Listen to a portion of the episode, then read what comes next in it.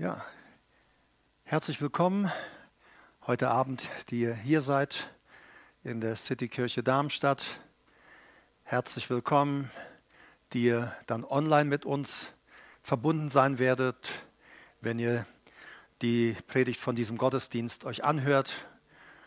Manchen muss ich dann vielleicht sagen, äh, guten Morgen oder Buenas tardes, guten Nachmittag oder guten Abend oder Hallo Mitternachtsschwärmer, wie auch immer.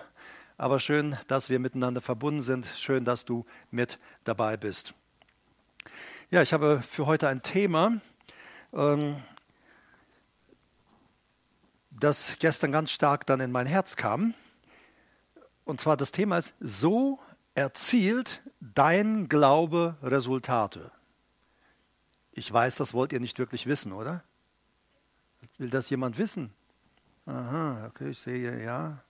Also so erzielt dein Glaube Resultate. Ähm, es gibt so ein Gesetz des Glaubens, sage ich mal, ich nenne es Inkubation, Entwicklung. Und äh, vielleicht einfach, dass wir mal schauen, Inkubation, was bedeutet das? Kommt vom Lateinischen. Inkubare bedeutet liegen auf, also ausbrüten und hat verschiedene Bedeutungen. Zum Beispiel in der Biologie Ausbrütung von zum Beispiel Vogeleiern mit Wärme bis Jungtiere schlüpfen. Also ähm, Inkubare so lange draufbleiben, bis es ausgebrütet ist. Oder Anzüchtung beispielsweise von Zellkulturen oder Bakterienkulturen in einem Wärmeschrank, also Inkubator. Ähm, einwirken lassen von Enzymen, Antikörpern etc. auf ein Substrat. In der Medizin ist es die Etablierung und Vermehrung von Krankheitserregern im Körper. Inkubationszeit, kann man da schauen, könnt ihr, ich habe da einfach so mal äh, aus dem, einem Google-Lexikon äh, ein bisschen äh, gelesen, ein bisschen rumgeschaut.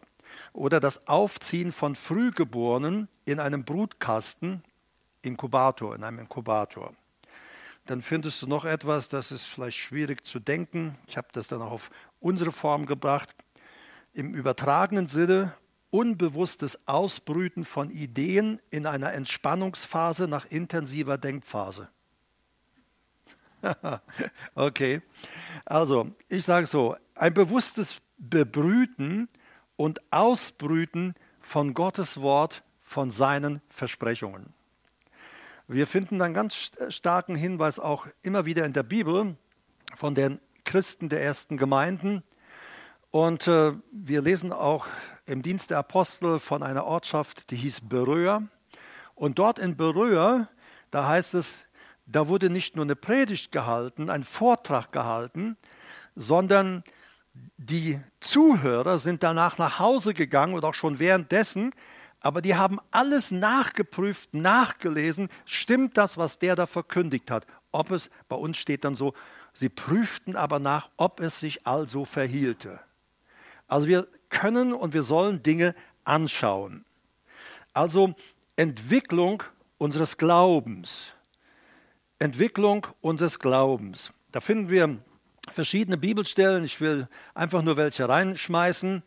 Ähm, in 2. Korinther 10, 15, 2. Korinther 10, Vers 15 sagt der Apostel zum Beispiel, äh, ich habe die Hoffnung, und ich gebe das nicht auf, ich habe die Hoffnung, dass euer Glaube überreich wächst.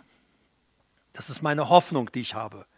Ihr habt viel gelernt, ihr habt viel gehört und meine Hoffnung ist, dass euer Glaube aufgrund dessen, was ihr gehört habt, dass ihr darüber auch brütet, also ohne über Gottes Wort zu brüten, es zu lesen, es zu studieren, auf dem Wort zu sitzen, bis das Küken schlüpft, sage ich mal, ist es nicht möglich, wirklich im Glauben zu leben.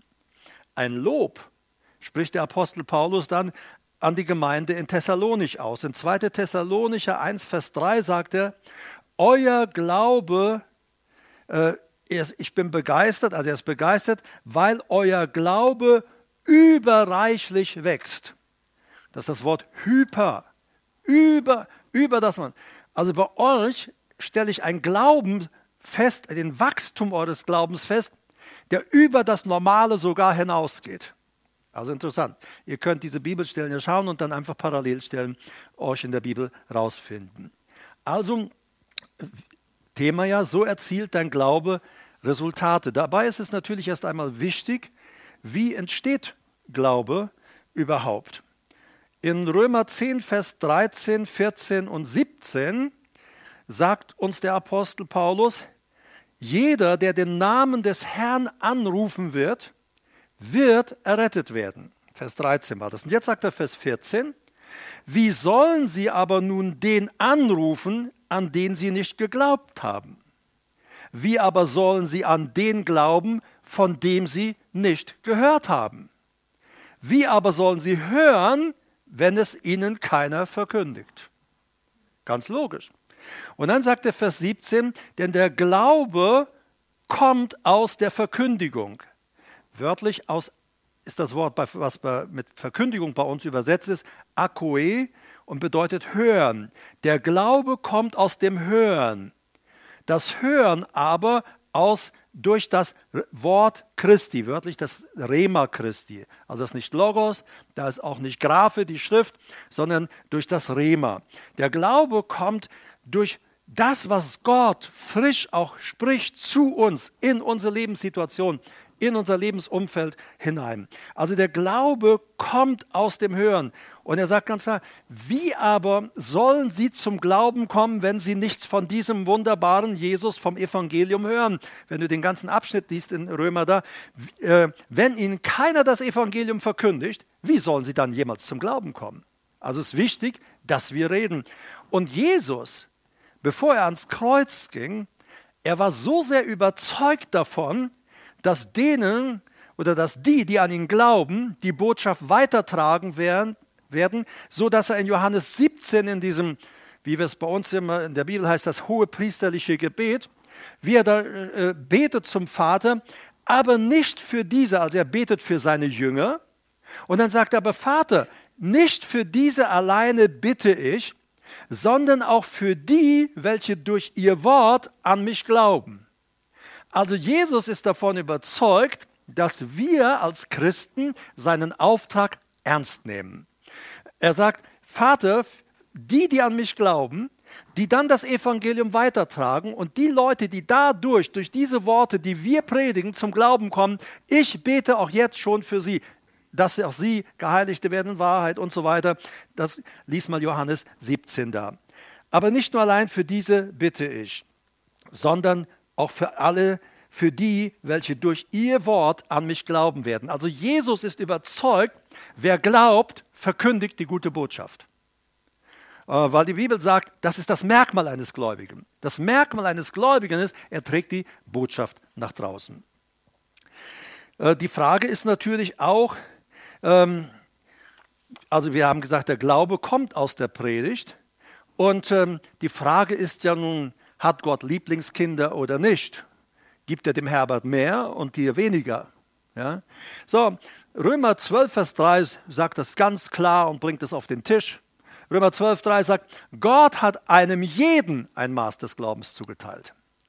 An dem Tag, als du und ich gläubig wurden an Jesus, uns bekehrt haben, an diesem Tag hat Gott uns ein richtiges Maß also ein göttliches Maß von Glauben geschenkt, in uns hineingepflanzt. Von jetzt an haben wir also Glauben. Von dem, denn du würdest dich ja nicht bekehren zu Jesus, wenn du nicht glaubst, dass er existiert. Und in dem Moment, wenn du Jesus aufnimmst, weckt Gott, legt Gott in dich himmlischen, übernatürlichen Glauben hinein. Jetzt ist nur die Frage, wachsen wir darin weiter oder nicht? Der Glaube wird nicht wachsen, wenn wir ihn nicht äh, bebrüten, wenn wir nicht äh, uns daran machen, dass dieser Glaube wächst. Die Bibel setzt also voraus, dass du also, wenn du gläubig geworden bist, bereits jetzt Glauben hast. Gott hat jedem das Maß des Glaubens gegeben. Ob du ihn fühlst oder nicht, du hast diesen Glauben bekommen. Glaube hat nichts mit Gefühl zu tun. Du magst vergeblich versuchen, Glauben zu fühlen, aber ob du ihn fühlst oder nicht, wenn du Glauben brauchst, dann ist er da. Warum? Weil Gott ihn schon in dich gelegt hat. Also der Glaube ist da. Es, er ist da, damit du ihn natürlich gebrauchst, damit du im Alltag ihn einsetzt. Du hast zwei Arme. Wenn du deine Arme brauchst, dann nimmst du einfach deine Arme und du bewegst sie, richtig? Du musst nicht fühlen, dass deine Arme an deinen Schultern herunterhängen, um zu wissen, dass du sie hast. Egal wie es ist, wenn du deine Arme nicht brauchst, dann hängen sie runter, dann stehst du lässig da oder vielleicht die Hände in der Tasche ja, und so weiter. Du stehst da oder verschränkt, wenn du jemand signalisieren möchtest, komm mir nicht zu nahe ja, und so weiter. Ähm, oder wie die wie Kinder in der Kita beigebracht bekommen, also wenn ihnen etwas unangenehm ist oder vielleicht auch ihnen jemand unangenehm entgegenkommt, so ist es zumindest bei uns, dann rufen die Kinder, stopp, stopp. So, also, ob deine Arme herunterhängen oder nicht, du hast sie. Und ähm, wenn jetzt jemand mit irgendeinem Gegenstand nach dir wirft, dann wirst du nicht sagen, sorry, ich glaube, meine Arme funktionieren nicht, irgendwie geht das nicht, äh, sondern wenn jemand was zu dir wirft, du wirst sofort dastehen und wirst Abwehr schaffen, egal, auch wenn du Schmerzen im Arm hast, wirst du dich bewegen und das, was auf dich gefeuert oder geworfen wird, wirst du abhalten, richtig?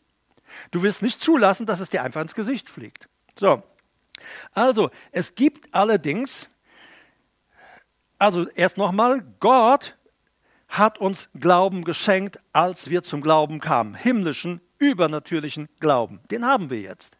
Jetzt kann, wie ich am Anfang schon sagte, dieser Glaube sich mehren. Er kann sogar überreich werden. Übermäßig, eigentlich heißt er übermäßig wachsen. Da steht nicht mal überreich, sondern reich, übermäßig wachsend. Also er wächst übermäßig. Das ist kommt darauf an, wie wir dann diesen Glaubensbaum, sage ich jetzt mal, wie wir ihn bewässern. Das ist ja genauso, wenn du einen Garten hast und je nachdem, wie du dich um deine Pflanzen kümmerst, werden sie wachsen oder nicht wachsen. Wenn du dich gut um sie kümmerst, werden sie auch gut wachsen, vorausgesetzt der Boden ist gut, aber wir sind in himmlischen Boden gepflanzt. Dieser Boden ist auf jeden Fall immer gut. Amen. Es gibt allerdings bestimmte Wege, wie dein Glaube funktioniert und wie er dich mit dem himmlischen Vater, der in dir wohnt, verbindet. Davor wollen wir aber erst einmal noch klären, was ist Glaube? In Hebräer 11 und Vers 1 sagt uns die Bibel, was Glaube ist. Normalerweise, wenn du in der Gesellschaft bist, dann sagen die Leute mal, äh, Glauben ist nicht Wissen.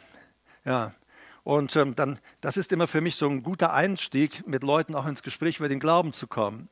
Weil du hörst es sehr oft, ich habe früher, wenn ich ähm, im Baubereich mit Architekten und dergleichen zu tun hatten, ähm, dann hat, äh, wenn dann jemand sagt, also ich glaube, das wäre eine gute Idee, der Architekt oder die Architektin äh, gleich, Glaube heißt nicht wissen. Dann sage ich, äh, äh, das stimmt nicht. Glaube ist ein Überzeugtsein von Dingen, die man nicht sieht. Ein Fundament. Aha, woher haben Sie das? Ja, ich sage, das steht in der Bibel und dann bist du schon mittendrin. Also lass, schluck nicht einfach alles so weg, okay? Der Hebräer 11.1, der Glaube aber ist eine Verwirklichung, Hypostasis, Grundlage, Substanz, eigentlich ist es Fundament. Der Glaube ist ein Fundament dessen, was man hofft, der Dinge, die man hofft, die man erwartet, die man sich erhofft. Ein Überführtsein, Erlernschutz, Überführtsein, Überzeugtsein von Dingen, die man nicht sieht. Also Glaube ist eine Hypostasis, ein Fundament. Das heißt, wenn ich irgendetwas bete oder erreichen will und ich habe keinen Glauben, dann habe ich kein Fundament. Aber Gott hat dir und mir Glauben geschenkt. Indem, wenn Gott sagt, so ist es, dann sage ich, Gott, ich glaube dir. Auf diesem Glauben baue ich weiter auf, was ich bisher nicht sehe. So, also hier sagt er, der Glaube ist aber eine Verwirklichung, Hypostasis, Substanz, Grundlage, Fundament dessen oder der Dinge, was man hofft. Ein Überführtsein von Dingen, die man nicht sieht. Und 2. Korinther 5, Vers 7 sagt ganz klar, und das ist das, was die erste Gemeinde immer gelernt hat. Es ist sehr spannend und interessant, Bibel zu lesen und zu studieren, um zu schauen, was haben die Apostel und die Lehrer und die Propheten, was haben sie den Gemeinden beigebracht? Wo haben sie sie immer wieder hingeführt? 2. Korinther 5, Vers 7, Paulus war ja immer sehr stark auch in diesen Dingen. Er sagt, Leute, Die immer Leute, die immer das Sichtbare anschauen wollen.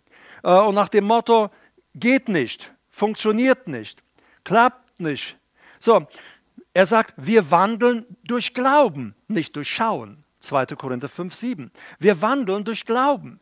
Wir glauben dem, was Gott gesagt hat. Und wir verhalten uns so, glauben dass ich verhalte mich so, als hätte Gott die Wahrheit gesagt. Er kann ja nicht lügen, oder? So, also wir laufen in dieser Wahrheit. In 2. Korinther 4, Vers 18, da sagt ihr, da wir, er, er, er geht immer wieder an die Gemeinde und sagt, Leute, schaut nicht immer das Sichtbare. Die Probleme an. Wir schauen gerne an, äh, uns, äh, äh, uns an und sagen, äh, ich komme geistlich nicht voran. Oder äh, wird Gott mich wirklich versorgen? Ich glaube, jetzt gehen wir unter. Äh, oder diese Krankheit bringt mich noch um. Das ist ein typischer Satz, den man in Deutschland ist. Diese Krankheit bringt mich noch um. Ne? Also das glauben Leute und das bekennen sie auch und dadurch setzen sie natürlich auch ganz massiv Worte frei. Diese Krankheit bringt mich um. Er sagt, da wir, 2. Korinther 4,18, da wir nicht das Sichtbare anschauen, sondern das Unsichtbare. Denn das Sichtbare ist zeitlich, das Unsichtbare aber ewig. Das Unsichtbare ist ewig. In Johannes 20, 29 sagt Jesus äh, seinen Jüngern, das war dann kurz vor seiner Kreuzigung, glückselig, die nicht gesehen und doch geglaubt haben. Dieses glückselig, das griechische Wort ist Makarios. Ähm, manche übersetzen auch mit beneidenswert glücklich. Oder ähm, das, wenn du im ähm, griechischen Wörterbuch der Studienbibel nachschaust, da steht bei Makarios total zufriedengestellt. In völliger Zufriedenheit. In völliger Zufriedenheit sind die, die nicht sehen und doch glauben. So, die einfach Gott vertrauen, das schafft Zufriedenheit. Das schafft völlige Zufriedenheit. Diese Substanz des Glaubens braucht jedoch zuerst eine Phase der Entwicklung. Wir fangen ja alle an, als wir uns bekehrt hatten, mit dem Maß des Glaubens. Jetzt die Frage ist, wie bauen wir darauf weiter? Sorgen wir dafür, dass es zunimmt? Wir haben bei Jesus Gleichnisse von, von den Knechten, denen er die Talente angibt. Dem habe ich fünf gegeben, der hat es verdoppelt zu zehn. Den habe ich zwei gegeben, der hat fünf gegeben. Was weiß ich. Also immer Vermehrung. Und Jesus sagt, er hat uns, als wir gläubig wurden, ein Maß des Glaubens gegeben. Wenn du es mit den Talenten willst, ein Talent des Glaubens. Aber er sagt, darauf kannst du jetzt aufbauen, wenn du dich entscheidest, mir zu vertrauen und anfängst, das Wort zu studieren, das Wort zu bebrüten. Und dieses, dieser Glaube wächst ja in dem Maße, wie wir uns auf das Wort Gottes einlassen.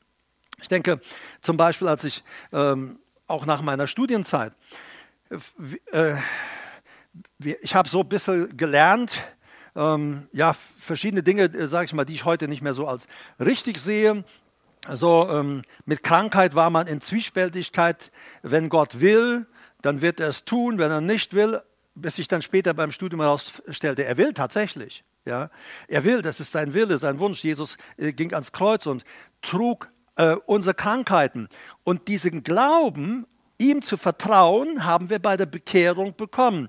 Ich kann also jetzt hergehen, ich fühle mich krank, ich fühle mich nicht gut oder ich fühle mich sonst irgendwie unwohl, aber ich kann mich entscheiden, sage, Jesus hat für mich ein Fundament der Heilung geschaffen. Und ich glaube diesem Jesus. Und jetzt, mein Fundament ist also der Glaube, den er mir geschenkt hat.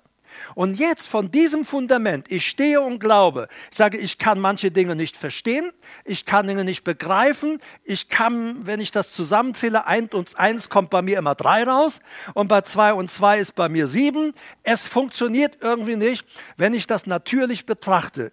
Deshalb müssen wir das Natürliche anschauen, beiseite lassen und sagen, ich schaue mir an, was Gott sagt. Für wahr, in seinen Wunden ist uns Heilung geworden. Das heißt, er hat einen Quell von Heilung, eine, eine, ein Strom von Heilung für uns eröffnet, in dem wir uns hineinbegeben können und Wiederherstellung geschieht. Du hast das erst in deinem äh, Zeugnis, da, in deinem Bericht äh, ganz gut gesagt mit den Lymphknoten. Du fingst einfach an zu sagen, ich glaube, dass Jesus hierin mein Arzt ist. So, äh, du hättest natürlich auch die Monate dahergehen können und sagen, hoffentlich wachsen sie nicht größer, hoffentlich wird es nicht schlimmer, hoffentlich drückt es mir nicht die Luft ab, oh, hoffentlich dies, hoffentlich jenes. Nein, du hast dich entschieden, Jesus, es ist da und ich glaube dir, ich vertraue dir, weil du mein Arzt bist. Das ist, du hast auf diesem, dich auf dieses Fundament des Glaubens gestellt, die Wahrheit des Wortes Gottes für wahr genommen und gesagt, ich glaube, dass er mein Arzt ist und dass er sich darum kümmert. Und wie du uns berichtet hast, er hat sich gekümmert. So, das ist sich darauf stellen. So, diese Substanz des Glaubens braucht eine Phase der Entwicklung, der Inkubation, des, Aus, des Bebrütens, bevor sie voll und effektiv genutzt werden kann. Es gibt vier nötige Schritte für diesen Prozess der Inkubation, für die Entwicklung deines Glaubens. Und diese vier äh, Schritte möchte ich gerne mit euch jetzt da anschauen. Erstens, setze dir ein klares Ziel, um deinen Glauben zu entwickeln. Setze dir ein klares Ziel, um deinen Glauben zu entwickeln. Hebräer 11, Vers 1 lese ich da nochmal und ich werde in den nächsten Ausführungen immer wieder auf Hebräer 11 zu 1 zurückgreifen. Und Hebräer 11, 1 sagt, der Glaube aber ist eine Verwirklichung dessen, was man hofft, der Dinge, der klaren Ziele. Also, wir haben Ziele, wir haben Dinge, die wir ansteuern, die im Einklang mit Gottes Willen sind. Und wir wollen, dass diese Dinge in unserem Leben real werden, dass wir sie erleben, dass wir sie erfahren.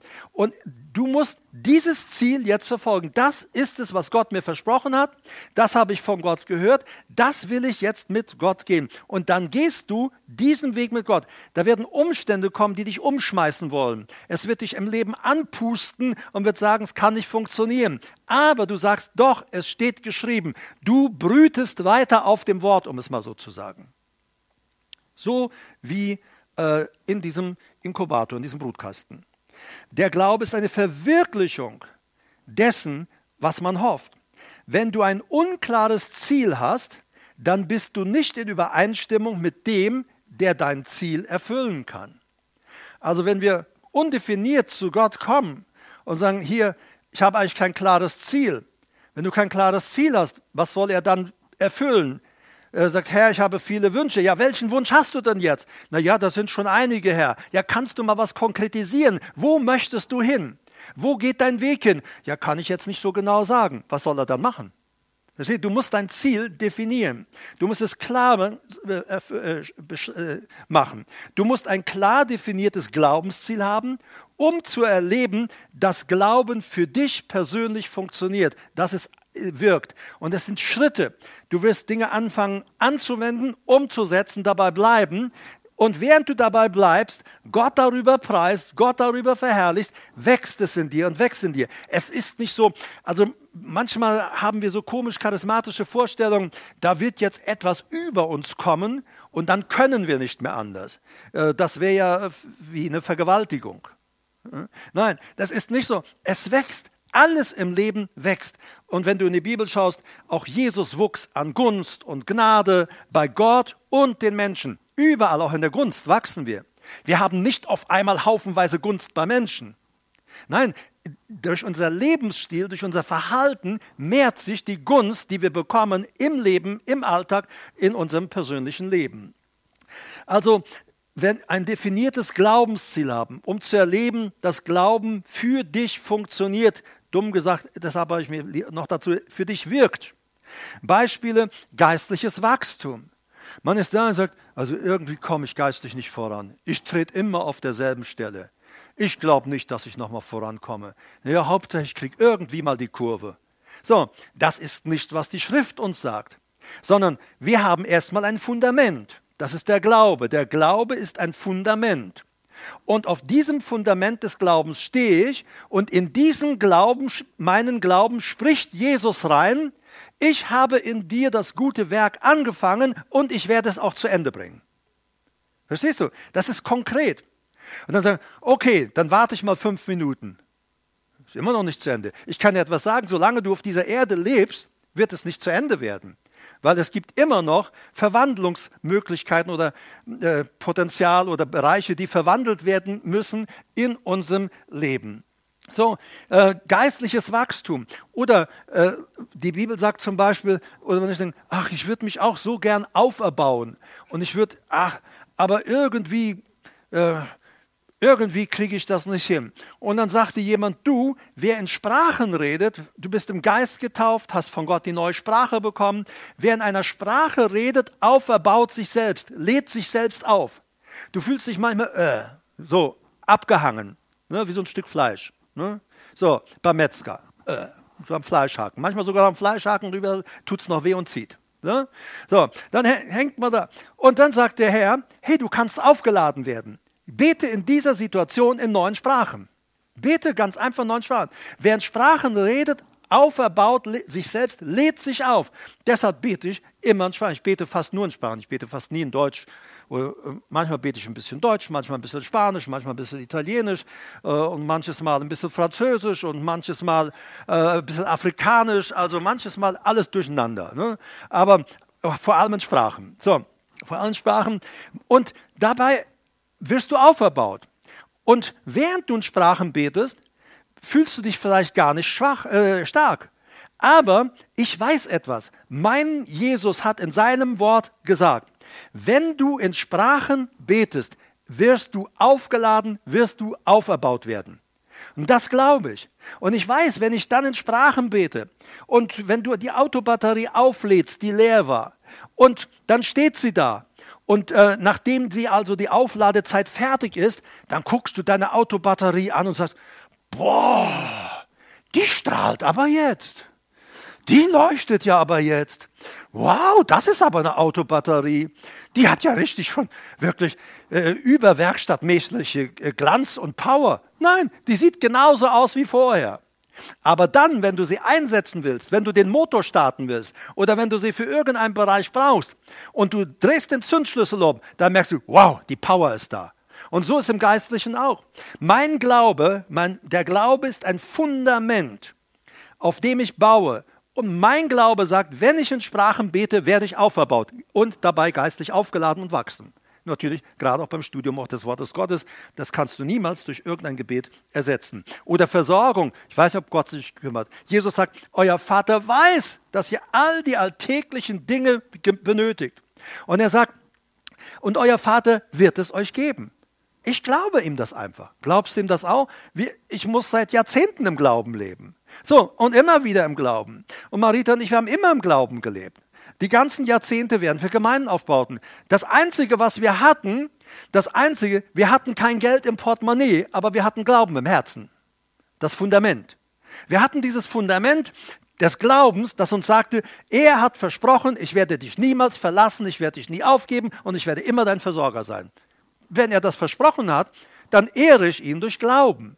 Wenn ich jetzt sage, ich weiß nicht, ob er das wirklich tun würde, nachher lässt er mich doch zappeln, nachher lässt er mich doch verhungern, nachher holt er mich auf diesem Weg doch vorzeitig heim. Nein, nein, nein, nein, das ist Unglaube, da schauen wir Sichtbares an. Und außerdem, wie will Gott das machen bei so wenigen Leuten? Hey, denk doch mal an Elia. Der hatte hunderte von äh, falschen Propheten getötet. Und dann kommt eine Frau und sagt, Elia, ich bring dich um. Und der wetzt, du siehst nur noch eine Staubwolke von ihm und versteckt sich in der Büsche und sagt, jetzt werde ich verhungern. Und dann kommt an dem Bach da, an dem er ist, dann schickt Gott einen Rabe und der versorgt ihn. Hey, auch in Deutschland gibt es Raben.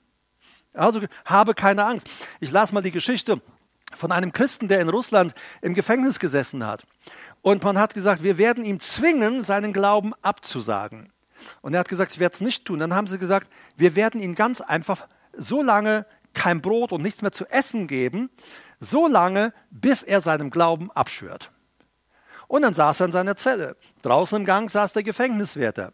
Und der Gefängniswärter, der hatte da seine wunderbaren Kniften, also das sind die belegten Brote, ähm, die hat er da von seiner Frau mitbekommen, vielleicht auch selbst gemacht, aber da waren diese schönen, dick beschmierten Päckchen Leckerle. So, und jetzt sitzt er da und auf einmal kommt da eine Maus an. Die Maus macht Männchen, guckt ihn an und er bricht ein Stück Brot ab und schmeißt ihr hin. Und sie schwuppdiwupp durch die Tür und ist weg. Kurz darauf kommt sie wieder. Und das geht eine ganze Zeit so, eine ganze Zeit so. Und die Maus trug das ganze Brot zu dem Mann, der dahinter war und den man aushungern lassen wollte. Hey, Gott ist, äh, wir vertrauen Gott, wir glauben Gott. Hallo? Ja, glaubst du ihm? Glaubst du ihm? Du ehrst ihn dadurch, dass du ihm glaubst. Er hat gesagt, ich werde mich um dich kümmern, ich werde, mich, äh, ich werde dich versorgen. Das geht in Bezug auf Heilung genauso. Du hast es wunderbar in deinem äh, Bericht, gesagt. So, äh, natürlich werden Christen krank. Jakobus sagt ja, wenn Leute unter euch krank sind, dann sollen sie die Ältesten zu sich rufen. Das heißt, dass man tatsächlich krank werden kann. Aber das heißt auch, dass man tatsächlich füreinander beten kann. Und das heißt auch, und er sagt im Jakobus, und das Gebet des Glaubens wird den, äh, wird, äh, äh, wird den Kranken aufrichten, beziehungsweise der Herr wird den Kranken wieder aufrichten. Wir beten und der Herr richtet auf. So, verstehe. Also wir haben eine Zusage. Das Problem aber oft ist, wir bekennen nicht, dass der Herr mein Arzt ist. So, wir sind ja manchmal unvernünftig. Ja? Die Zunge hängt uns aus dem Hals, Hals, die Ohren sind halb abgeschnitten, äh, äh, ähm, äh, die, wir sind lahm und wir gehen durch die Jahre. Was hast du? Gar nichts, ich bin geheilt in Jesu Wunden. Ja, ich bin geheilt. Das sagen die Leute, du bist nicht geheilt, du hast einen Knall. Du hast nicht äh, mehr alle äh, Tassen im Schrank. Also Gott fordert uns nicht auf, so unsinniges Zeug zu machen. Es ist ja vor allem eine Sache in meinem Herzen. Also ich habe erlebt, dass Leute sagen, die gehen auf den Zahnfleisch, der Herr ist mein Arzt, der Herr ist mein Arzt. Aber wenn sie alleine waren, ich verstehe nicht, warum ich das alles habe. Also in der Gemeinschaft der Gläubigen, ich bin der Glaubensheld. Aber wenn man alleine zu Hause ist, Mist, nichts wirkt mehr. Seht ihr? Das zeigt, dass wir eigentlich gar nicht glauben. So, also es ist so wichtig, dass wir uns zu Gott stellen hier. Sprüche 29, Vers 18 sagt, ich sagte hier, erster Punkt ist, setze dir ein klares Ziel, um deinen Glauben zu entwickeln. Du musst wissen, wenn du hast gesagt, der Herr ist mein Arzt, du, Jesus, bist mein Arzt. Und dabei bist du geblieben. Und auf einmal wurde es kleiner und kleiner und kleiner und kleiner.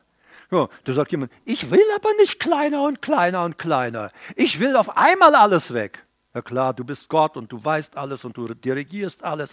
Du kannst vielleicht deinen Mann dirigieren oder deine Frau, aber Gott kannst du nicht äh, äh, rumdirigieren. Das funktioniert überhaupt nicht. Er ist immer noch Gott. Hallo? Sprüche 29, 18. Wenn keine Offenbarung, wörtlich keine Vision da ist, verwildert ein Volk.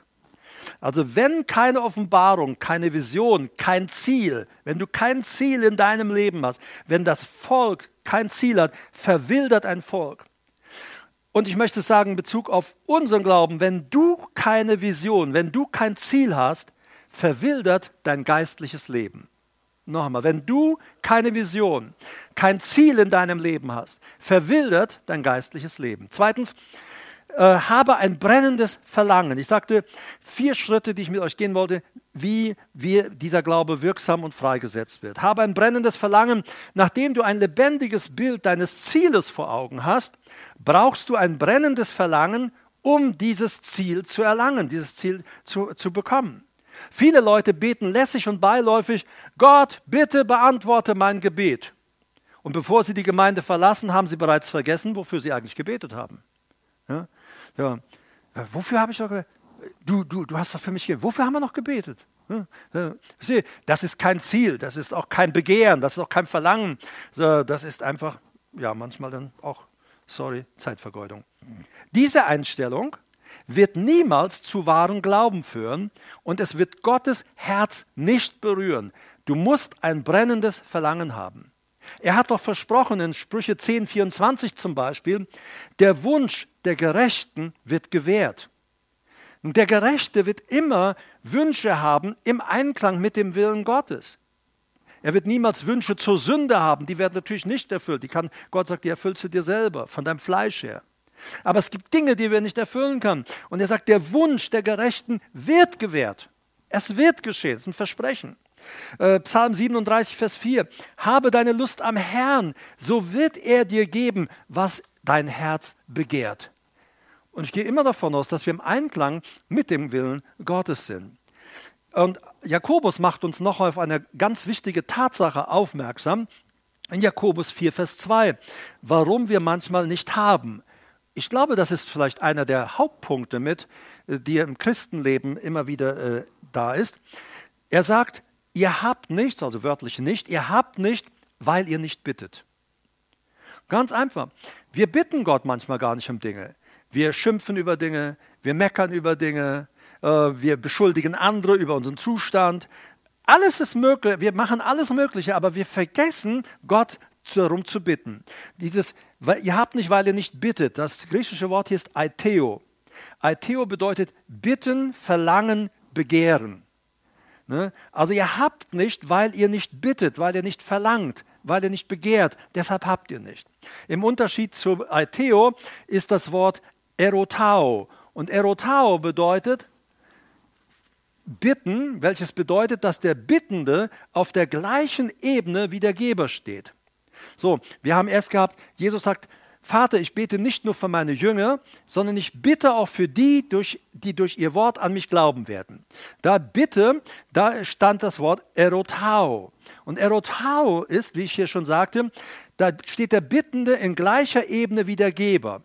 Und wenn wir die anschauen, wenn Jesus betet, dann finden wir, ich glaube fast immer oder so, wir eigentlich immer, Erotao, er spricht, er ist ja Gottes Sohn. Obwohl er hier als Mensch auf der Erde ist, ist er aber immer in Augenhöhe mit Gott auch. Und er spricht mit Gott, er redet mit Gott über diese Dinge. Während Aitheo bezeichnet, dass ein Geringerer von einem Überlegenen etwas erbittet. Das ist, ihr habt nicht, weil ihr nicht bittet. Gott, ich krieg das nicht hin. Ich weiß auch nicht, wie ich das regeln soll. Ich weiß nicht, wie ich aus dieser Situation herauskommen soll. Ich weiß nicht, wie mein geistliches Leben eine Spritze nach vorne bekommen könnte. Ich weiß nicht, Gott, wie ich, wie ich, wie ich im Glauben wachsen könnte. Würdest du mir bitte helfen? Würdest du mich bitte dahin bringen, wo du mich hinhaben möchtest? Ich möchte es gerne. Das heißt, ich bitten ist immer von uns Menschen. Gott ist immer höher als wir. Ist er das? Ja, und wir denken manches Mal, wir sagen Gott, so Gott, mach jetzt das in meinem Leben und jetzt mach das in meinem Leben. Nein, nein, nein, so hat nicht mal Jesus mit seinem Vater gesprochen. Ne? Sondern wir bitten äh, Leute, die etwas selbst nicht regeln können, bitten einen, der es regeln kann, einen höhergestellten oder einen äh, überlegeneren. Wir bitten ihn, dass er uns da hilft, dass er da eingreift. Das ist es. Es ist notwendig, dass du ein brennendes Verlangen in deinem Herzen hast, so dass du dein Ziel bereits innerlich erfüllt siehst. So, es ist, du siehst, äußerlich geschieht noch nichts, aber innerlich weißt du, es geschieht. Es geschieht, es geschieht, es geschieht. Es wird geschehen. Du siehst noch nichts, aber es geschieht. Wie war es? Der, der, ähm, der Elia betet und er betet, keine Wolke. Er betet nochmal, keine Wolke. Und auf einmal groß wie eine Faust eine, eine Wolke. Elia, nichts wie weg, jetzt schüttet es gleich. Verstehst du? Er hat gebetet. Er wusste, bevor er die Wolke sah, die Wolke wird kommen. Und das ist, wir müssen wissen, das, was unser Gott versprochen hat, das wird geschehen. Gottes Verheißungen sind Ja und Amen in Jesus Christus. Er hat versprochen. Und er kann nicht lügen. Das kann er nicht. Wenn du solch ein Verlangen nicht hast, dann solltest du vor Gott im Gebet warten und ihn darum bitten, dass er sein Verlangen in dein Herz gibt. Die Bibel lehrt, dass Gott ein lauwarmes Herz nicht gefällt. Also, wenn wir sagen, ich will die Gegenwart Gottes in meinem Leben haben, ich will, Herr, dass ein Träger deiner Gegenwart sein. Ich will, dass du in meinem Leben dich entfaltest, dich manifestiert. Ich möchte dich erfahren als der, der ständig bei mir ist. Wenn das nur der Wunsch in einer Gottesdienstzeit ist, dann haben wir nicht wirklich ein Verlangen nach seiner Gegenwart. Wenn wir wirklich ein Verlangen nach seiner Gegenwart haben, dann haben wir das 24 Stunden am Tag. Wir haben dann 24 Stunden. Dann ist es nicht so, in der Gemeinde habe ich Verlangen nach Gott und zu Hause habe ich nach allem anderen Verlangen, aber nicht nach Gott. Da bin ich vielleicht am Stänkern oder was ich noch, was, wie war das neulich, du sollst nicht stänkern, ne, war das doch, ja? Genau, du sollst das nicht tun. Und dann, hier beten wir, Gott, ich will Träger deiner Gegenwart. Und dann sind wir zu Hause, dann lästern wir über andere, sprechen negativ über andere, wir stänkern rum. Und damit beweisen wir, dass wir Gott nicht wirklich wollen. Denn Gott wird sich in solchen Gesprächen nicht wohlfühlen und er wird, er wird da ganz bestimmt nicht mitmachen. Und er wird dir darin auch ganz bestimmt nicht begegnen. So ist das nun mal. Oder? Sagen die Ältesten dazu.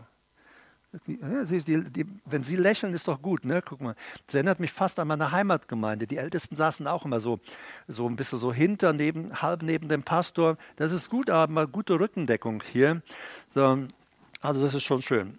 Jemand sagte, also ich sagte, die Bibel lehrt, dass Gott ein lauwarmes Herz nicht gefällt. Jemand sagte, er ist darauf spezialisiert, die Gebete zu erhören, die aus dem brennenden Verlangen danach erwachsen, sein Wirken zu erleben.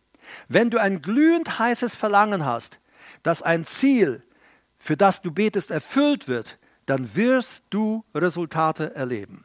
Noch einmal. Wenn du ein glühend heißes Verlangen hast, dass ein Ziel, für das du betest, erfüllt wird, dann wird, wirst du Resultate erleben. Gott kann nicht lügen. Er hält, was er verspricht. Drittens, bete für Gewissheit. Hebräer 11 nochmal. Der Glaube aber ist eine Verwirklichung Grundlage, Substanz, Fundament dessen oder der Dinge, der klaren Ziele, äh, auf die man hofft. Wenn du ein klar definiertes Ziel in deinem Herzen hast und ein brennendes Verlangen dafür verspürst, dann solltest du weiter beten, bis du die Substanz und die Gewissheit der Erfüllung für diese Vision empfangen hast. Also wir beten manchmal für Dinge und während wir beten und vor Gott bin und dann macht, äh, gibt Gott eine Vision, vielleicht sogar auch ein Rema in uns hinein äh, für die Dinge, die dann geschehen sollen. Oder für die wir gebetet haben. Ähm, Gott lässt uns niemals so im Unklaren. Aber wir wollen auch hier meistens so, äh, ich bete jetzt einmal schnell und jetzt muss es zack erfüllen. Gott, ich habe dich gerade für Erweckung in Darmstadt gebetet. Eins, zwei, drei, wo bleibst du? So, ähm, und dann sagt, und dann singen wir am besten noch ein altes Pfingstjubiläet, geh durch die Lande, o Heiland der Welt, beuge, was dir sich entgegen noch stellt, während ich auf meinem Sofa sitze. Ja, ja das, ist, das ist nicht äh, Gott, das ist nicht Gott. So, die Art des Liedes übrigens. Ja. Äh, Dr. Äh, und Pastor David Yonggi Cho, er ist Gründer der größten Gemeinde der Welt, der Yoido Full Gospel Church in Südkorea ich habe hier den Stand März 2014, da hatte die Gemeinde äh, über 800.000 Mitglieder. Das ist die größte Gemeinde der Welt. Jemand fragte einmal Dr. Shaw, wie lange muss ich beten, um Gewissheit zu empfangen? Also er war ein Mann des Gebets. Er hat viel gebetet, er hat immer wieder Dinge durch Gebet durchgekämpft. Wie lange muss ich beten, um Gewissheit zu empfangen? Er sagte, manchmal dauert es nur eine Minute. Wenn Sie nach einer Minute den Frieden und die Gewissheit hinsichtlich Ihres Gebetes im Herzen verspüren, dann brauchen Sie nicht weiter dafür zu beten. Aber, fuhr er fort, es kann manchmal auch zwei Minuten, zwei Stunden, zwei Wochen, zwei Monate oder sogar zwei Jahre dauern. Aber ganz gleich, wie lange es dauert, Sie sollten so lange beten, bis Sie durch sind und genau wissen, dass Sie diese Gewissheit erlangt haben. Interessant, ne? So. Das war so aus seinem persönlichen Erfahrungsschatz. Viertens, sprich das Wort. Jetzt solltest du die Gewissheit deines Glaubens auch zeigen. Also wir haben ja die vier Punkte gehabt. Lass mich da nochmal schnell zurückswitchen. Äh, wir haben gesagt, es gibt vier nötige Schritte, um diesen Prozess der Entwicklung deines Glaubens, für die Inkubation, die Entwicklung deines Glaubens, setze dir ein klares Ziel, um deinen Glauben zu entwickeln habe ein brennendes Verlangen. Dann haben wir gesagt, bete für Gewissheit. Viertens, sprich das Wort. Jetzt solltest du die Gewissheit deines Glaubens zeigen. Die Bibel sagt, dass Gott die Toten auferweckt. Das bedeutet, dass Gott Wunder wirkt, indem er die Dinge ruft, die noch nicht da sind, so als wären sie bereits existent. Wir sehen immer wieder in der Bibel, Gott sprach und es geschah. Und Jesus sprach auch. Und äh, er sprach zu der Krankheit und die Krankheit wich. Er sprach zu äh, dem toten jungen Mann auf der Bahre, sagt, komm, steh auf, komm runter. Und dann kam er runter. Aber darüber hatte ich ja schon mal ein andermal gesprochen, auch welche Zusammenhänge da noch sind. Aber er sagt, die Bibel zeigt uns, dass er jeden Morgen längere Zeit, während die Jünger noch schliefen, mit seinem Vater im Gebet verbunden war. Und diese Zeit im Gebet die er verbrachte, da hörte er, was er im Alltag machen sollte. Weil er sagt, ich tue nur, was ich den Vater tun sehe. Und er sagt, ich rede nur, was ich meinen Vater reden höre. Also da empfing er Weisung in dieser persönlichen Beziehung mit dem Vater. Er betete nicht einfach drauf los, handelte nicht einfach drauf los, sondern er sagt, der Vater, der in mir ist, tut die Werke, die geschehen. Ich von mir aus, sagt er, kann gar nichts tun. Es ist der Vater, der in mir lebt, der diese Werke tut. Eindeutig. Der Heilige Geist, auch damals, ich sagte dir, die Dinge ruft, die noch, Gott ruft die Dinge, die noch nicht da sind, als wären sie bereits existent. Der Heilige Geist brütete über dem Chaos. Wir wissen ja von der Schrift her, dass die Erde gut geschaffen wurde. Im Anfang schuf Gott Himmel und Erde und dann heißt und dann kommt bei uns und die Erde war leider steht nicht also steht nicht war, leider ist es so übersetzt, die Erde wurde Tohu Wabohu. Sie wurde Chaos. Wenn wir dann in den Propheten weiterlesen, heißt es, Gott schuf die Erde nicht Tohu, sondern bewohnbar schuf er sie. Aber da zwischen Vers 1 und Vers 2 in 1. Mose 1, da ist der Fall Luzifers. Als, am Anfang schuf Gott Himmel und Erde. Satan, der rebellierte, wurde auf die Erde geworfen. Die Erde versank in absolutes Chaos. Und dann nach irgendwelchen Jahrmillionen Jahren hat, äh, ist, äh, äh, der Heilige Geist brütete jetzt über diesem Wasserchaos, heißt es. Er vibrierte, brüten, dass dieses auch dieses Brüten, da dieses, ähm, ja, wie eine Glucke über, über äh, ihre Eier brütet.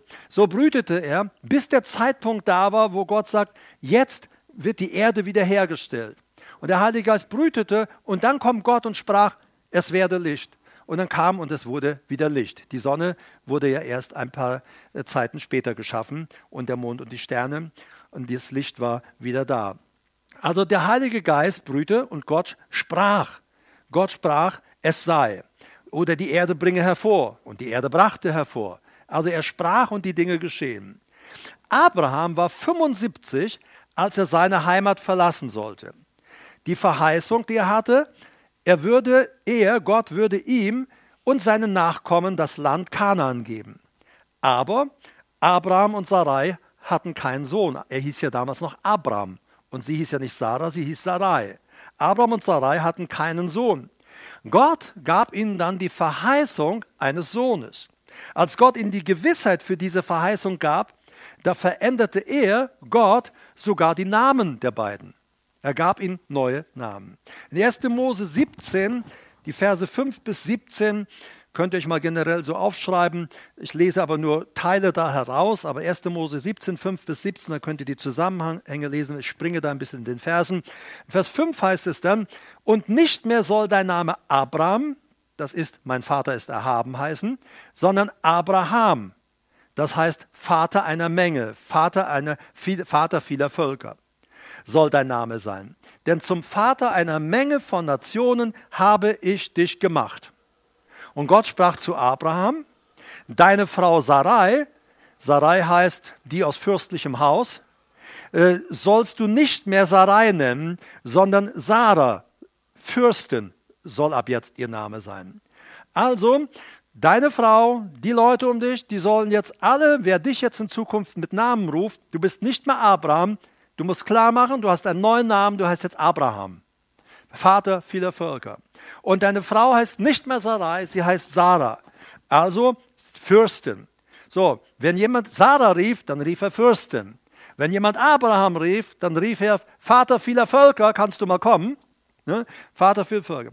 Als in Vers 17 sehen wir, dass Abraham lachte. Da fiel Abraham auf sein Angesicht und lachte und sprach in seinem Herzen, sollte einem Hundertjährigen ein Kind geboren werden und sollte Sarah eine 90-Jährige etwa gebären? So, gute Frage. Also kann man doch jetzt ganz wirklich sich mal hinstellen und sagen, ich glaube, ich habe mich verhört. Nee, nee, nee, nee, nee. nee. Also das, da sind wir zu alt für. Hören wir, was Sarah sagt. Auch Sarah lachte. Vers 10. Da sprach er, wahrlich übers Jahr um diese Zeit komme ich wieder zu dir. Siehe, dann hat Sarah, deine Frau, einen Sohn. Und Sarah horchte am Eingang des Zeltes, der hinter ihm war. Vers 12. Und Sarah lachte in ihrem, Herz, ihrem Herzen und sagte, nachdem ich alt geworden, wörtlich, nachdem ich verbraucht bin, sollte ich noch Liebeslust haben? Und auch mein Herr ist ja alt. Der ist ja 100. Die weiß doch, was die letzten Jahre oder Jahrzehnte gelaufen ist. Und jetzt soll es nochmal losgehen. Also, da sprach der Herr zu Abraham, warum hat Sarah denn gelacht und gesagt, sollte ich wirklich noch gebären, da ich doch alt bin? David sagte, du Herr, also das schiebe ich mal rein, David sagte, du Herr kennst meine Gedanken von ferne. Sarah sagte, ich habe nicht gelacht. Gott sagt, du hast doch gelacht. Also Sarah diskutiert, ich habe nicht gelacht. Und wenn du den ganzen Text siehst, du hast doch gelacht. Also Gott widerspricht ihr, ganz klar. Sollte für den Herrn eine Sache zu wunderbar sein, zur bestimmten Zeit komme ich wieder zu dir, übers Jahr, um diese Zeit dann hat Sarah einen Sohn. Also, Gott hat ihnen eine Verheißung gegeben, aber Abraham und Sarah mussten nicht nur ihren Namen ändern, sie mussten auch ihre Sprechweise ändern. Ihre Art zu reden mussten sie ändern.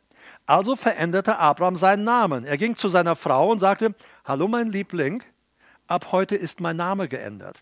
Ich bin nicht länger Abraham, ich bin jetzt Abraham, Vater vieler Nationen. Denn Gott hat meinen Namen geändert. Und dein Name ist nicht länger Sarai, sondern Sarah, Prinzessin.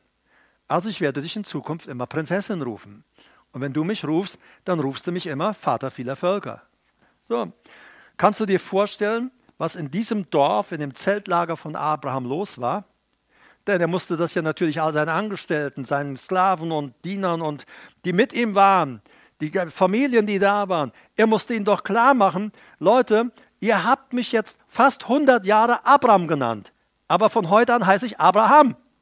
Und ihr habt Sarai, 90 Jahre Sarai genannt. Ab jetzt heißt sie Sarah, sie ist eine Prinzessin.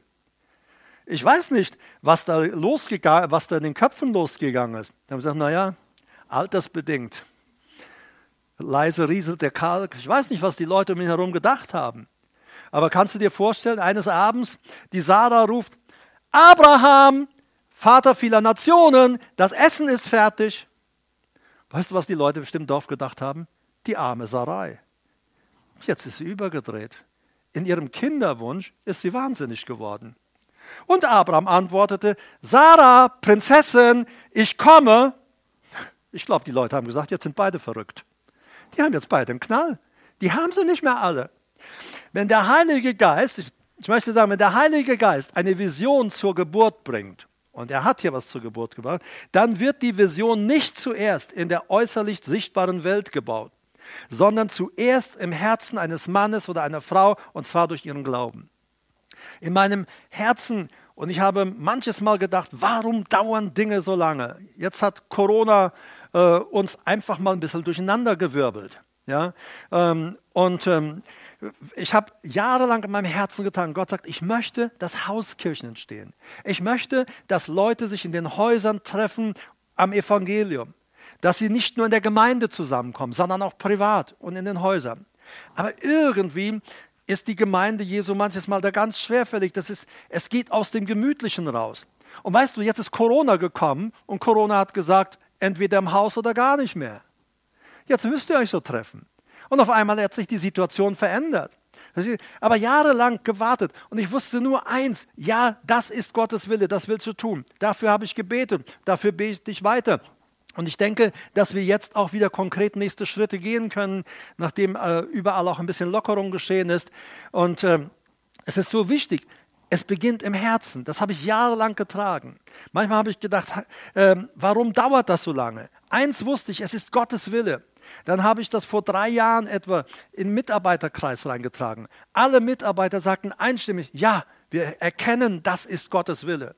Wir haben das im nächsten Mitarbeitertreffen im Januar, äh, also Jahresanfangstreffen, wieder gesagt, ja, das ist Gottes Wille. Aber es wurde irgendwie nicht umgesetzt. Es war so, als wenn der Karren ein bisschen feststeckte, äh, dass es nicht richtig lief. Und jetzt durch Corona, äh, auf einmal geht es. Auf einmal geht es, auch online und diese ganzen Bereiche, äh, die ich sehr begrüße. Wenn du von Gott sein Wort empfangen hast, dann beanspruche dieses Wort und sprich es voller Gewissheit aus. Und das ist immer wieder, wenn ich dann an unser ganzes Arbeitsgebiet dachte, bis hinten zum Neckar. Und weißt du, wir haben ja nicht mal hier in Darmstadt das so umsetzen können, wie das eigentlich in meinem Herzen und wohl auch im Herzen der Mitarbeiter, aber wir haben das irgendwie nicht so umsetzen können. Und dann sagt Gott, erweitere das Gebiet, nimm noch das ganze Neckartal dazu. Dann haben wir das Neckartal dazu gemacht. Da fing es dann auch gleich an zu laufen. Verstehe? Du trägst etwas im Herzen, du trägst es und du, wirst, du weißt nur eins, es ist Gottes Wille. Und du betest, dass diese Dinge durchkommen. Und das Hauptding dabei ist, Herr, gib mir Arbeiter für diese, für diese Aufgabe. Gib mir Arbeiter, denn ich bin ja jetzt auch nicht mehr der Jüngste, will mich darauf aber nicht ausruhen. Wenn du also von Gott, wenn du von Gott sein, sein Wort, ein Wort von ihm empfangen hast, dann beanspruche dieses Wort und sprich es voller Gewissheit aus. Und ich habe immer wieder gesagt, ja, die Hauskirchen werden kommen. Ja, sie werden entstehen, weil es der Wille meines Vaters ist. Es ist der Wille meines Erlösers Jesus Christus. Es ist sein Wille. Dein gesprochenes Wort des Glaubens geht hinaus, um es gemeinsam mit dem Heiligen Geist zur Geburt zu bringen. Du weißt nicht, wie es geschieht, aber du weißt, dass es geschehen wird. Abraham glaubte Gott und handelte. Römer 4, Vers 17 steht geschrieben, Gott, dem er glaubte, der die Toten lebendig macht und das Nichtseiende ruft, wie wenn es da wäre. Ich fand das sehr interessant, der das Nichtseiende ruft, der es ruft. Das steht im Partizip Präsens. Das heißt, Gott hat in der Vergangenheit Dinge in Existenz gerufen, sie waren da. Gott wird diese Dinge, ruft in der Gegenwart Dinge in Existenz und sie sind da.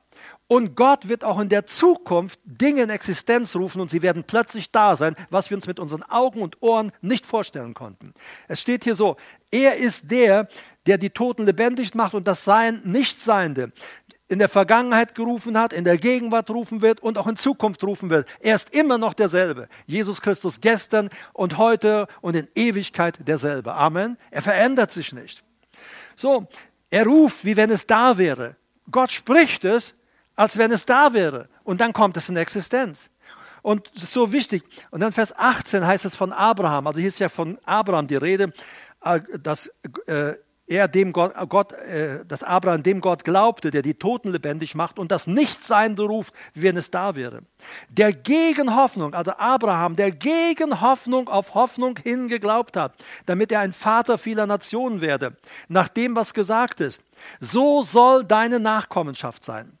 Und nicht schwach im Glauben sah er seinen eigenen schon erstorbenen Leib an, da er fast 100 Jahre alt war, und das Absterben des Mutterleibes der Sarah und zweifelte nicht durch Unglauben an der Verheißung Gottes, sondern wurde gestärkt im Glauben, weil er Gott die Ehre gab.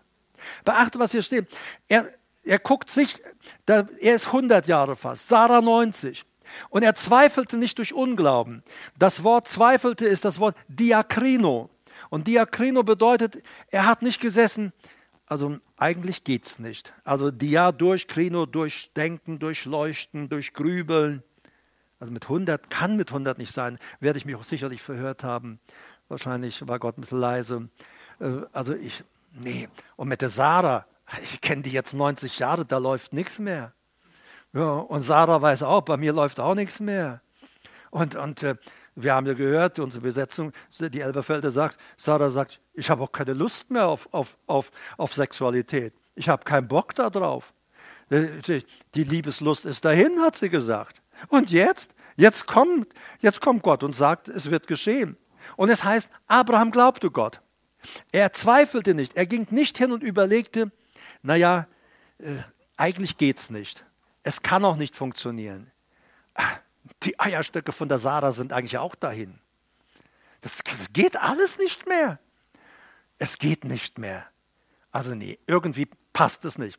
Verstehen? Und so reden wir uns immer vom Glauben weg. Gott hat uns ein Maß des Glaubens, ein Fundament gegeben. Er sagt, so sicher, wie ich dich errettet habe und du es glaubst, so sicher kannst du dich auf dieses Glaubensfundament stellen und wissen, dass in allem anderen, was ich dir verspreche, ich werde es auch halten. Ich werde es auch halten. Ohne Wenn und Aber. Und, und das heißt, er zweifelte nicht, er grübelte nicht drum, das könnte sein, nicht sein und hin und her, durch Unglauben an der Verheißung, an dem Versprechen Gottes, sondern wurde gestärkt im Glauben und jetzt horch, wie wurde er gestärkt im Glauben? Weil er Gott die Ehre gab. Vers 20, Römer 4, Vers 20. Weil er Gott die Ehre gab. Wie geben wir Gott die Ehre? Indem wir ihm glauben, was er sagt und handeln gemäß dem, wie er sagt. Alles andere ist Unglauben. So, und deshalb, er wurde im Glauben gestärkt. Viele Leute werden nicht in ihrem Glauben, Christen werden nicht in ihrem Glauben gestärkt, weil sie nicht Gott die Ehre geben. Wir machen Worship, wir preisen Gott und wir sagen, alle Ehre sei Gott. Das ist ein Teil von Gott verehren und anbeten. Aber der Hauptaspekt von jemandem Ehre geben ist, ich vertraue dem, was er gesagt hat und ich glaube ihm. Und ich werde es nicht in Zweifel ziehen. Das ist ein Haupt, der Hauptaspekt von Gott ehren. Wer Gottes Wort anzweifelt, verunehrt Gott. Erklärt eigentlich sogar, Gott ist ein Lügner. Verstehst du mich? Okay, gut. Und er war der, und Abraham, er war der vollen, Vers 21, der vollen Gewissheit, dass er, also Gott, was er verheißen hat, auch zu tun vermag. Er war der vollen Gewissheit. Und du musst wissen, was Gott dir und mir versprochen hat, wird er tun. Punkt. Und wenn ich das glaube, wenn du das glaubst, dann ehren wir Gott in höchstem Maße. Ist wichtig. Darum ist, ihm, darum ist es ihm auch zur Gerechtigkeit gerechnet worden, Vers 22. Interessant auch, schreibt es nur dazu, Hebräer 11, 19. Als dann Abraham mit seinem Sohn Isaac auf den, zum Altar ging, um seinen Sohn äh, zu opfern auf diesem Altar, ähm, der Hebräerbrief sagt, was da in Abraham abging. Da, Abraham dachte, da ist es eigentlich, das griechische Wort ist, Abraham rechnete damit, dass Gott auch Isaac aus den Toten erwecken könne. Gott hat mir versprochen, Gott hat gesagt, von diesem Isaac werden deine Nachkommen kommen. Die können also nicht daherkommen, wenn Isaac tot ist. Also wenn Gott will, dass ich ihn opfere, ich glaube, dann wird er ihn auferwecken. Das steht im Hebräer 11. Ich glaube, dann weckt Gott ihn auf. Das ist, so, das ist eine gute Argumentation, die man in seinem Kopf haben kann. Die Umstände sprechen dagegen, aber mein Gott hat so gesagt und er hat so gesagt und weil er das so gesagt hat, und da gibt es auch genug äh, Präzedenzfälle in der Bibel, dass äh, das alles so geschehen ist, an diese Präzedenzfälle kann ich mich auch halten und kann sehen, Mensch, der hat das geglaubt, hat es so erlebt. Wenn der es so geglaubt hat und erlebt hat, kann ich es auch glauben, dann kann ich es auch erleben. Das müssen wir uns anschauen. Aber wir schauen auf die Krankheiten, die Umstände und die Widrigkeiten an. Ich komme zu meiner letzten Seite. Gott sprach die ganze Welt in Existenz. Er sprach und es geschah. Dein dir von Gott gegebenes Wort des Glaubens ist das Material, das der Heilige Geist nutzen wird, um das zu schaffen, was du erbeten hast. Lass mich es doch mal lesen. Dein dir von Gott gegebenes Wort. Wir haben von Gott manchmal Zusagen, Worte. Erstmal generell auf geistliches Leben, auf Versorgung, auf, auf Verwandlung. Wir werden verwandelt. Wenn wir im Wort sind, werden wir so verwandelt von Herrlichkeit zu Herrlichkeit. Wir müssen natürlich im Wort sein, sonst können wir nicht verwandelt werden. Logisch. Ne? Das sind ja Dinge.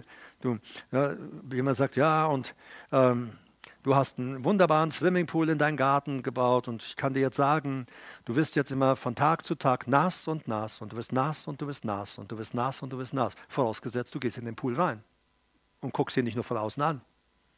So nützt dir gar nichts. Und so ist es mit dem Verheißung Gottes auch. Jemand sagt, es gibt Zeiten, oh nee, nochmal den Satz, ich will, dass du ihn nochmal hörst. Also Gott sprach und es geschah. Und dein dir von Gott gegebenes Wort des Glaubens ist das Material, das der Heilige Geist nutzen wird, um das zu schaffen, was du erbeten hast. Hallo? Was du erbeten hast. Jemand sagt, es gibt Zeiten, da musst du beten. Aber es gibt auch Zeiten, da musst du gebieten und befehlen. In der Gebetskammer, sagt er, musst du beten. Auf dem Schlachtfeld musst du das schöpferische Wort aussprechen, indem du mit Autorität befiehlst, dass die Dinge geschehen. Das ist unsere. Jesus, als er mit dem Vater im Verborgenen war, besprach er mit dem Vater die Dinge, auch was er im Alltag zu tun hatte. Aber wenn er im Alltag losgelassen war, dann hat er angeordnet. Den Geistern sagt er, ihr geht. Du Geist der Krankheit, verschwinde. Ähm, vertrockneter Arm, komm, du wirst wieder voller Leben. Da hat er nicht, da hat er befohlen, da hat er gesprochen. Und das ist so, so wichtig. Wir müssen es lernen, wie Jesus vorher zu hören, was er sagt und was er möchte, was durch uns geschieht. Wichtig ist, Zeichen, Zeichen gehen uns nicht voraus. Sie folgen uns, wenn wir Gott gehorchen. Sie gehen nie voraus. Es heißt immer, die Zeiten folgen mir. Das heißt, ich werde immer, egal was ich tue, ich muss im Glauben gehen und dann werde ich sehen, Mensch, die Zeichen folgen. Wenn ich nicht im Glauben gehe, werde ich niemals Zeichen erleben. Wird sich das nicht erfüllen. Ich muss im Glauben die Dinge gehen. Das, was Gott mir versprochen hat, im Glauben umsetzen. Ja? Und ihm glauben. Wenn du sagst, ich habe mit meinem fleischlichen Verhalten Probleme, dann sagst du, Herr, ich will verwandelt werden. Dann sagt der Heilige Geist, komm, lass uns ins Wort gehen. Und dann wird der Heilige Geist mit dir Worte anschauen. In Epheser und Römer, ähm, ihr wart äh, fleischlich, jetzt seid ihr geistlich. Ihr wart in Sünde, jetzt seid ihr im Leben Gottes. Dann wird der Heilige Geist dir zeigen, guck, du warst du und das bist du nicht mehr. Zieh dir das nicht an. Verleugne dieses Alte und zieh das Neue an. Aber wir müssen ins Wort gehen. Wenn wir da nicht reingehen, dann hat der Heilige Geist kein Material, mit dem er uns arbeiten kann, mit der, wo er mit uns arbeiten kann. Denke daran, also noch einmal, Zeichen gehen uns nicht voraus. Sie folgen uns, wenn wir gehorchen, wenn wir Gott gehorsam sind. Denke daran, alle Ressourcen des Heiligen Geistes befinden sich in dir und in mir. Alle Ressourcen des Heiligen Geistes. Er ist die Superkraftquelle in unserem Leben. Alle Ressourcen des Heiligen Geistes befinden sich in dir und sie befinden sich in mir, seitdem er in uns Wohnung genommen hat. Wohnt er in dir? Dann befindet sich die ganze Himmelspower, die Kraft, Epheserbrief, die Jesus aus den Toten geholt hat. Diese Power, Dynamik-Power, wirkt in uns. Das heißt, Energeo haben wir neulich mal gelesen. Da, der Herr setzt seine Energie durch den Heiligen Geist in uns frei. Und er verwandelt uns und befähigt uns, Dinge zu tun, die wir, zu denen wir nicht in der Lage waren. Also, ich schließe, indem ich noch einmal diese vier Punkte mit euch gerade, euch gerade nenne. Wir haben darüber gesprochen, es gibt vier nötige Schritte äh, für diesen Prozess der Entwicklung, der Inkubation deines Glaubens. Erstens, setze dir ein klares Ziel, um deinen Glauben zu entwickeln. Du musst zu Gott gehen und sagen, und Gott wird fragen, mein Sohn, meine Tochter, welches Ziel hast du? Welches Ziel hast du in deinem Leben? Dann habe ein brennendes Verlangen. Wenn du sagst, ich habe ein Ziel, dann wirst du alles tun, um dorthin zu kommen, richtig? Wenn du sagst, da will ich hin, ich muss dahin. Weißt du, als ich, äh, als ich noch äh, nicht verheiratet war, da wusste ich, ich bin Wuppertal-Elberfeld, Stadtmitte. Marita ist Wuppertal-Ronsdorf, außerhalb. Weißt du, ich hatte jeden Feierabend, wenn es möglich war, es war ja nicht immer möglich, äh, oder wenn wir keine Gemeindeaktivität haben, da hatte ich ein Ziel ich muss zu Marita. Und weißt du, es ist ganz egal, wie es war, ich bin dorthin gegangen. Es war immer die reinste Freude für den Busfahrer. So, weil er hat gesehen, der, der muss wahrscheinlich gesehen haben, dass ich ein brennendes Verlangen hatte. Und das brennende Verlangen war so stark. Du, ich bin Kilometer gelaufen, spazieren gegangen und alles Mögliche. Damals habe ich die Vögel singen hören, alles hat gezwitschert. Es war einfach schön. Und heute darf ich ruhen von meiner Hände Arbeit. Ich brauche nicht mehr so viel spazieren. nein, nein, aber das ist, verstehe. Weißt du, ich habe ein Ziel und da will ich hin. Ja, ich weiß nicht, weiß nicht, soll ich da hinfahren nach Ronsdorf? Ja, vielleicht streiken die Busfahrer ja auch heute. Ich glaube, ich gehe erst gar nicht zur Bushaltestelle. Naja, vielleicht soll ich da. Nee, also, ich weiß nicht. Naja, wer weiß, vielleicht steige ich in einen Bus, auf den wird ein Attentat verübt. Da komme ich ja nie dort an, dann holt sie sich noch ein anderer. Nee, also, verstehst du, du kannst so viele Wenn und Abers in deinem Kopf, auch im Glaubensleben durch, durch, durchgehen, dass du niemals dich aufmachst, um dein Ziel zu erreichen. Du musst, deshalb ist es so wichtig, habe ein brennendes Verlangen. Mein brennendes Verlangen war, ich muss zu Marita. Sie kann das bestätigen. Drittens, bete für Gewissheit wenn du in manchen Dingen auch nicht sicher bist, geh zu Gott, sprich mit ihm darüber und er wird dir Gewissheit geben. Ganz bestimmt. Und dann, wenn du Gewissheit hast über das, was Gott dir versprochen hat, dann sprich es. Fang es an zu leben. Wie Abraham und Sarai. Abraham und Sarai. Ja, du, ich heiße jetzt Vater vieler Völker. Du bist jetzt meine Prinzessin. Ja, ich meine, überleg mal, wenn du anfängst im Glauben zu leben. Ungläubige werden vielleicht ein bisschen gucken, aber manch ein Gläubiger wird seinen Kopf schütteln und sagen, nur ist er ganz abgeknallt. Nur ist er ja ganz abgekommen. Jetzt ist er ja ganz auf der schiefen Bahn mit seinem Glauben. Ähm, wenn du anfängst zu tun, was Gott will, wirst du merken, dass manche Leute sich auch von dir zurückziehen. Aber ich glaube, mit den Leuten, die in einer Gemeinde geistlich sind, mit diesen Leuten, die geistlich sind, wirst du dich austauschen können und die werden dir eine Stärkung auf dem Weg sein und eine Begleitung auf dem Weg sein.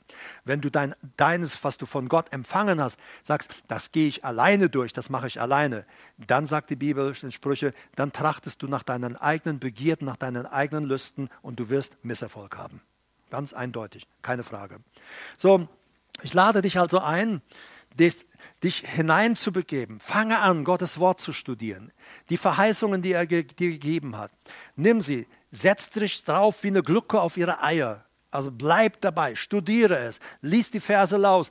Und ich kann dir sagen, das ist etwas, was ich mache. Ich lese den Vers so laut, bis er ein Teil von mir wird. Das habe ich im Leben in allen Bereichen gemacht. Immer wieder. Ich, manche Bibelverse, die habe ich, ich glaubte sie, weil man Gott glaubt. Aber dann fing ich an, die ganze Woche diese Bibelverse zu bekennen. Dann habe ich meinen Namen eingesagt. Herbert wird das und das erleben. Herbert wird das erleben, was da geschrieben steht. Ich habe das gesprochen.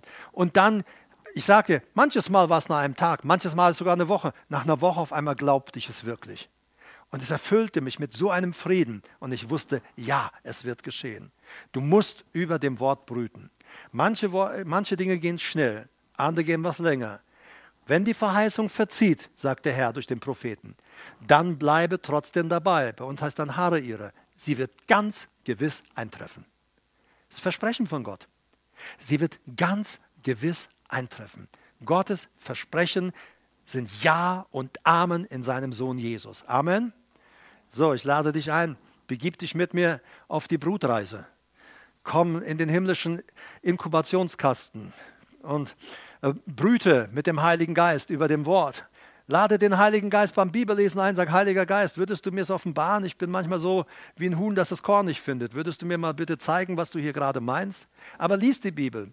Jemand sagt mal, ich bin zu doof, die Bibel zu lesen. Nein, das ist nicht wahr. Der Teufel hat gesagt, du bist zu doof, damit du, die, du sie nicht liest. Gott sagt, du bist schlau genug, sie zu lesen. Und äh, Gott sagt, und wenn du dumm bist wie Stroh, mein Heiliger Geist gibt dir Erleuchtung, dass du äh, aufleuchtest wie eine ganze Kerzenfabrik. Okay, also hör auf mit Ausreden. Ich kann nicht, bei mir geht das nicht, das funktioniert nicht, meine Umstände. Das ist alles Dinge, wenn wir so leben, werden wir nicht die Verheißung Gottes erleben. Okay? Halleluja. Kannst sogar per Gebet, wie wir es hörten, den Arzt aussuchen. Herr, den Arzt will ich nicht, gib mir den. Und der Herr sagt, in Ordnung, dann kriegst du den lieben. Okay? Ja, wenn jetzt ein Arzt zuhört, ihr seid alle so lieb, ne? Hoffentlich. Wenn nicht, könnt ihr euch auch bekehren. Ich danke dir, Jesus, dass du wirklich glaubwürdig, vertrauenswürdig bist. Und wir wollen Leute sein, die sich zu deinen Verheißungen stellen. Du hast uns bei der Bekehrung ein Fundament des Glaubens gegeben. Wir haben jetzt eine Grundlage, dir glauben zu können. Und wir entscheiden uns, dir zu glauben. Willst du es mal mit mir sagen? Herr, ich entscheide mich, dir zu glauben. Ich danke dir, dass ich nicht nach Glauben suchen muss, sondern dass ich Glauben bereits habe. Und ich habe deshalb Glauben, weil du ihn bereits in mich gelegt hast, als ein gutes Fundament. Und ich entscheide mich, von heute an dir zu vertrauen. Das heißt, dir zu glauben. Ich gebe dir alle Ehre. Ich gebe dir alle Ehre. Dadurch, dass ich dir glaube und dass ich tue, was du sagst.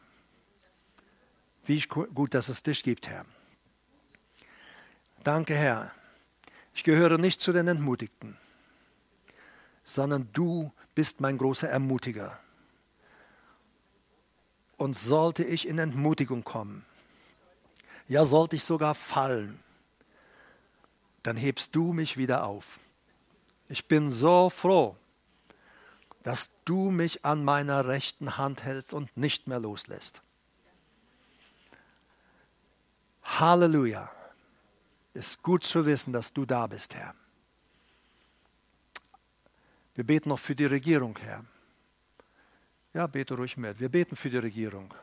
Bete mit mir zusammen, wenn du magst. Wir beten für die Regierung, dass du sie segnest, dass du ihnen Weisheit gibst, Entscheidungen zu treffen, die mit deinem Willen übereinstimmen. Wir wollen nicht zu denen gehören, die meckern und schimpfen. Wir wollen für sie beten, so wie du es gesagt hast, damit durch sie dein Wille durchkommt. Vielen Dank, Herr, dass du dich auch um sie kümmerst. Wir beten auch für die Kranken. Wenn jemand krank ist hier unter uns, dann sprechen wir jetzt Heilung aus.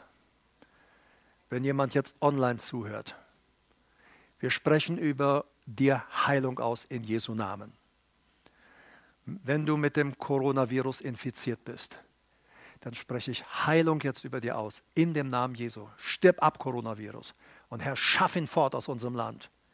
Und Herr, wir sagen Nein zu einer zweiten Welle. Wir, wir wollen eine Welle deines Geistes nochmal erleben. Das ist, was wir wünschen. Aber nicht eine Welle von Corona. Und Herr, du bist der Allmächtige. Wir schauen auf zu dir, zu dem Erhabenen, der über allem steht. Und wir beten, Herr, befreie unser Land von dieser Seuche und auch von anderen Seuchen. Bewahre uns und behüte uns. Alle Ehre gebührt dir.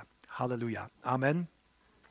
Wenn du Gebetsanliegen hast, auch im, äh, der du online zuhörst, dann schick mir bitte, schick uns einfach bitte eine E-Mail. Wir wollen für dich beten oder wir geben es auch weiter an Gebetsteams, die dann für dich beten. Äh, der Herr ist nahe, das heißt, der Herr ist anwesend. Er ist auch nahe jetzt bei dir. Du kannst auch selber mit ihm sprechen und Heilung empfangen für dich. Und äh, ja, noch ein Hinweis, auch am Schluss dieser Predigt, dann gibt es noch einmal äh, den Hinweis, äh, wo du deine Kollekte äh, hin äh, überweisen kannst oder deine Spende, deinen Zehnten überweisen kannst. Danke, dass ihr auch in diesen Zeiten äh, mit uns zusammensteht, dass wir miteinander zusammenstehen, äh, auch die Kosten für unsere Versammlungsstätten und sonstige Kosten zu tragen. Schön, dass es euch gibt. Schön, dass wir gemeinsam auf dem Weg sein können mit euch, die ihr hier seid, aber auch mit euch, die ihr online zuhört. Schön, mit euch unterwegs zu sein. Wir wünschen euch Gottes Segen, eine super starke Woche und hey, fang an zu brüten. Ja, fang an zu brüten. Amen.